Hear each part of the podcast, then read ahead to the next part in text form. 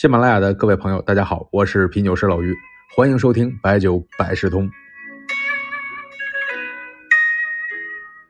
今天啊，听了一位新晋老丈人给一对新人的讲话，觉得特别有水平。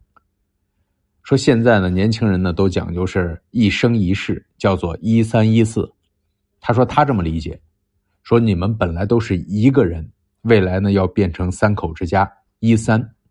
建立了家庭呢，就要面对很多的情况。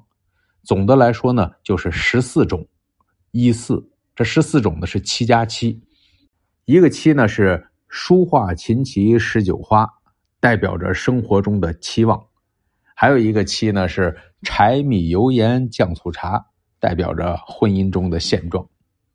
希望两个人能够比翼齐飞，追求精神层面上的东西，有共同的爱好，又能够理解物质上。开门七件事，免不了磕磕碰碰，要互相的包容，哎，就是这么个一三一四。这老丈杆子还是挺会解释的。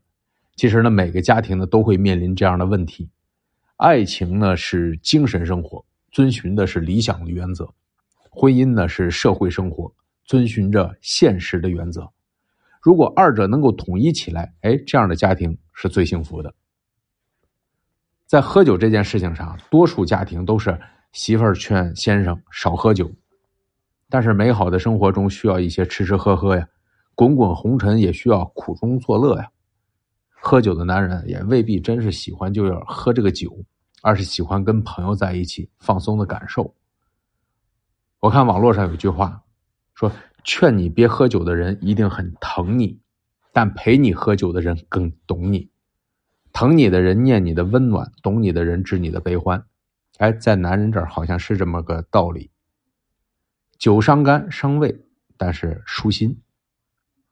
你看宋代苏东坡的这个夫妻关系不错，他曾在文章中写过一个故事，说有次朋友带着刚钓的鱼来探望，这有鱼有菜，可以少点什么呀？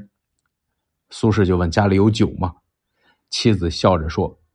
妾有佳酿，藏之久矣，以备不时之需。你看这个觉悟，所以这苏子啊，才有后来这个妻子去世以后，十年生死两茫茫，不思量，自难忘的感慨啊。而且呢，夫妻之间喝点酒，有时候呢是情感的润滑剂。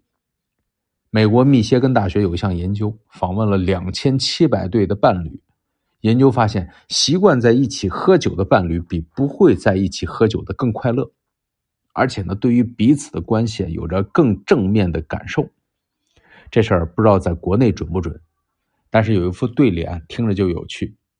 上联呢是女子写的：“待到佳酿温润，赐妾半觞可好。”下联是男人所对：“无需雨露丰盈，送清三杯何妨。”你看这里边透着男生女生的小趣味。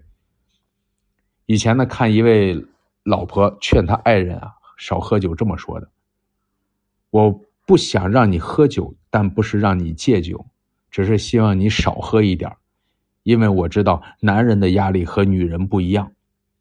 男人累了不会找人倾诉，只会找哥们喝点我理解，只是看到你每次喝完难受的样子，很心疼。”你看这么讲话，就是非常的会说话。谁都有能量很低的时候，都有力不从心的时候。如果对方理解，那就就是好的伴侣。反之，如果特别严格禁酒啊，醉酒都不能进家门，那大概率是适得其反。那歌里唱：“曾是我向别人炫耀的资本，如今却成为我自罚三杯都不愿提及的人。”今却成为我自罚三杯不愿提及的人这可不是一个好的结局，所以说宽严并济，不光是国家的治理，哎，家庭也是一样。无论是百十块的高档酒，还是十来块的牛二，哎，喝酒啊，就是把心事儿一点点融在酒里。咱们听众啊，大部分都是我们饮酒的男士，这么讲没毛病吧？大过年的，说点好听的，一起啊都乐呵乐呵。但是呢，一定也提醒一句：喝酒品酒别过了。平常在外面应酬多。这过年啊，在家也多搭把手，该表现表现一下。另外还听说这除夕啊不要穿裤头，这样一年呢就不吃苦头，不知道灵不灵。最后呢，用一首孟浩然的《岁除夜会月城张少府宅》做个结尾：旧曲梅花唱，新正白酒传。